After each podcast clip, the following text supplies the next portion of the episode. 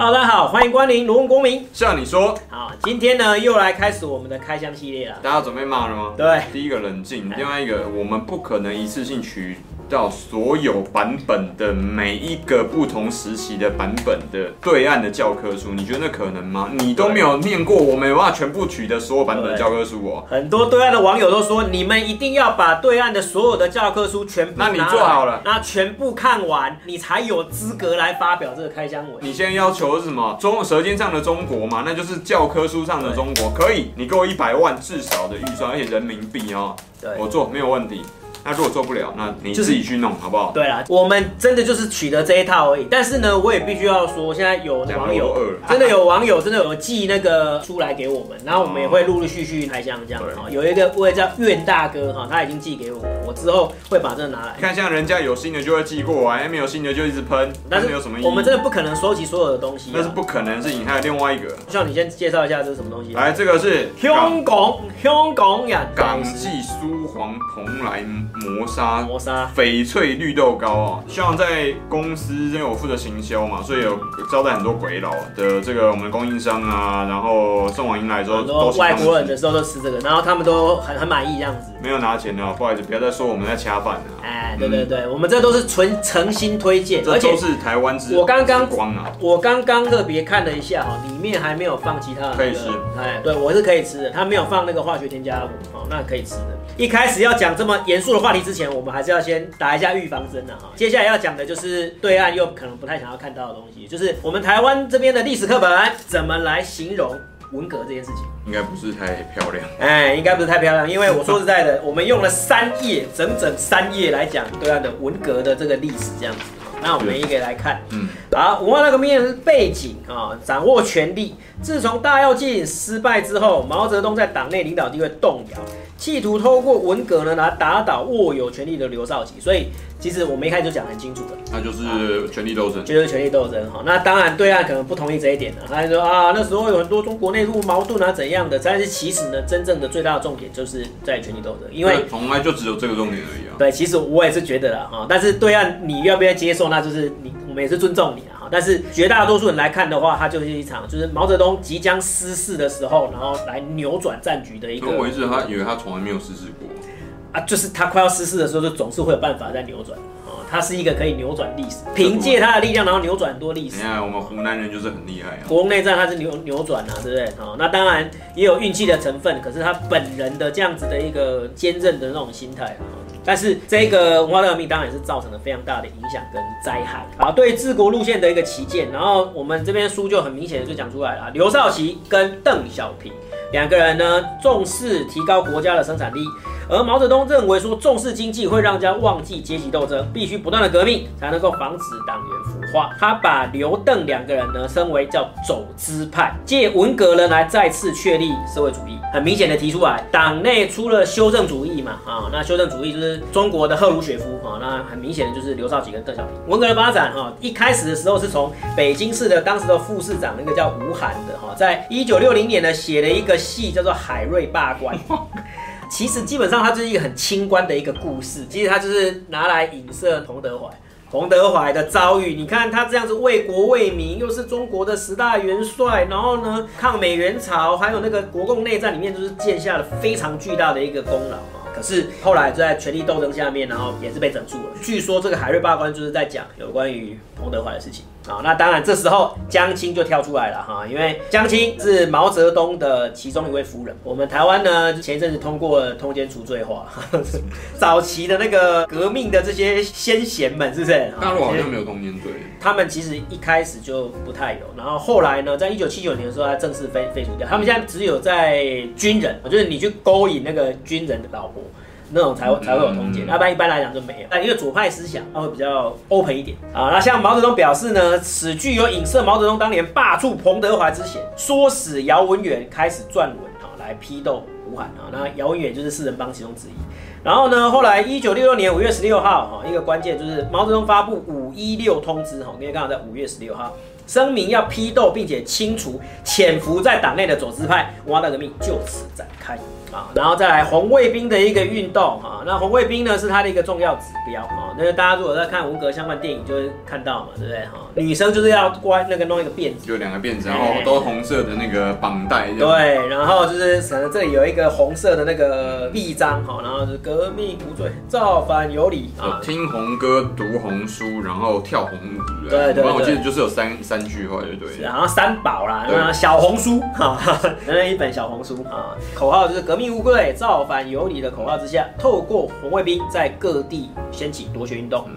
夺取刘少奇手中的权力，刘到最后是被批斗身亡，是在一个地下室里面被找出来。他等下他是国家主席耶。对，那可是他最后是被人家就冲进中南海，然后就揍他。哇！揍他之后，然后就被关到一个地下室里面。那已经失去军权了嘛？这样听起来的就是所有的权利都没有。对啊，因为那个时候也天下大乱，嗯，然后冲进去之后，然后把他打一顿，然后后来呢被带到一个寒冷的一个地下室里面，然后就死去这样子。刘最后被批斗身亡，然后邓小平也被下放劳改、劳动改造啊，据说好像是修那个拖拉机啊，到了一个很乡下、很乡下的地方，然后必须要佩服他，因为他是下山上嘛。对，然后真的是经历过了很多的苦难，对，然后再站起来。那再来就讲到林彪事件，文革爆发之后，国防部长林彪啊，因为刘少奇下去之后，那取代刘少奇的就出来了哈，就是林彪哈。林彪全力支持毛，然后印行毛语录啊、小红书啊，然后推动呢毛的个人崇拜，在一九六九年被钦定为毛泽东同志的亲密战友跟接班人啊，就是变成第二号人物。但是林彪的窜升呢，也使军方势力在党组织里面。大为扩张，然后呢，毛泽东跟林彪有了权力上的冲突。二号人物哈，那个很难捉摸。我觉得那个台湾的那个前副总统叫陈建仁，人家做的不错，无声的副总统，有没有？就这样很低调，很低调。那也没有用。但是就是你至少可以不要功高震主嘛，啊，因为功高震主就是你危险的时候了啊。一九七一年，林彪在搭机逃往苏联的时候，在外蒙古坠机身亡。我们这边的版本就是说他在逃往苏联的时候，然后坠机身亡。一句话就结束。对，然后再来就是文革的结束哈。林彪垮台之后，那个毛泽东重新任用邓小平，并且提拔以江青为首的四人帮哈。因为那个时候周恩来哈就是永远的总理嘛，周恩来那个时候身体也不太好，然后这时候呢，周恩来就说要治国的话，还是需要邓小平回来，所以邓小平再次出山这样子。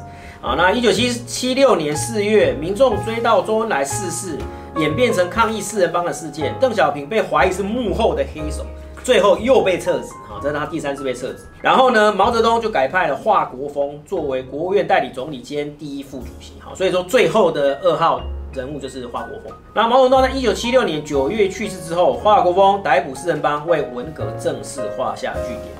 长达十年的文化大革命呢，就这样子结束了哈。那很像中国以前古代朝代的有什么，比如说什么，其实常常就有人要什么清君侧啦。你君王旁边就是有有一群那种，比如类似什么奸臣啊、佞臣、啊、佞臣啊、小人在旁边这样。太监啊，四人帮的那种角色有点像这样子哈。然后后来就被除掉啊。这个要不要说一下？哦哦，这个。文革的规则提到文革失败的规则哦哦，对对对，这是由中共官方的文件哦，定调为由毛泽东错误发动，被四人帮跟林彪所利用，把大部分的责任推给四人帮了哈，但是四人帮仅是他的代言人，并无实权，就好像我说的嘛，就是皇帝旁边的那些佞臣们，对不对哈？然后因此呢，毛泽东死后呢，迅速的被整肃啊啊，这个就是一九七六年在。庆祝粉碎四人帮啊！再来呢，我们讲到文革的一个影响啊。首先，第一个是传统文化的一个破坏哈。那个文革期间，红卫兵发起破四旧立四新。那文革的影响，第一个传统文化的破坏哈，破四旧立四新哈。那破哪四旧呢？大破一切剥削阶级的旧思想、旧文化、旧风俗跟旧习惯，大立哪些无产阶级的新思想。新文化、新风俗跟新习惯啊，这个就是破四旧立四新啊。当时候就是你家里穷是最好的，就红五类啊，就红五类，就是家里越穷啊，然后就是越无产的话，你地位就越高这样子。好，那许多文物呢被大肆破坏，砸烂旧世界是当时候的口号，是一场空前的文化浩劫。然后教育体系的瘫痪。红卫兵使得校园伦理完全崩坏，哈，学生开始批斗、凌辱老师，哈，这个我自己看的就是特别那个触目惊心的，哈，大量知识分子被下放劳改，无法继续研究。一九六八年呢，为了恢复因红卫兵运动被打乱的社会秩序，毛泽东号召知识青年上山下乡啊，造成的教育的停摆，高考就高考完全停摆，就就完全停摆十年啊。然后年轻人就真的是去乡下去种田去做工这样子。目前习近平主席也在那个时候，他就是也下乡了嘛。对对对对对，这个让很多应该要受教育，然后应该要读书的这些人，把所有时间全部都花在那上面。啊，然后呢，最重要的是造成经济发展停滞的哈。文化大革命期间，经济强调发展优先发展重工业，然后农工的比例失调，轻工业跟民生工业就被忽略掉。在管理制度上面，文革的中央领袖被批斗。经济权力下放到地方，没有办法进行大规模的经济活动。当时候人人的凭借着那个政治的热情，高喊各种经济口号，但是没有适当的规划。我说实在的，就是台湾这二十年来的民主化转型，其实也面临着这样。没有错，决心就在讲你啦。对，其实也是面临着这样的事情，所以对岸才会有那种讲法，就是说，哎，想不到像文革在台湾这这里过来的。但事实上是没那么严重，但是我们的经济的那个转型的确是受到很大的一个停滞这样子。如果你不去思考，然后就随便乱听信的话，你现在唯一跟红卫兵的差别就是你现在还在大学里面而已啦，就这样。好，整体而言呢，这个经济呢在十年文革期间是缓慢甚至是停滞的情况。这个时代就是。历史上的一个不可磨灭的一个一段历史是悲剧。对，那不要让这个错误再次重演啊！不管是在对岸大陆哈，或者在台湾啊，这个变成一个我们历史上的教训啊。这是台湾如何来形容文革。那我们今天内容就到这里了哈。那接下来我们下一集就要进入到祖国统一大业。那下一集呢就会在罗好公民频道，然后上集在那个蔡阳宇新闻频道啊。那接下来进入祖国统一大业，敬请期待。拜拜！告诉大家一个好消息，罗文好公民频道已经开启加入会员功能喽！只要加入会员，就可以看到更多的会员专属影片。那如何加入呢？只要点击影片下方订阅按钮旁边的加入会员功能，就可以看到许多的专属会员的功能介绍哦。制作影片非常不容易，需要大家多多支持，谢谢大家。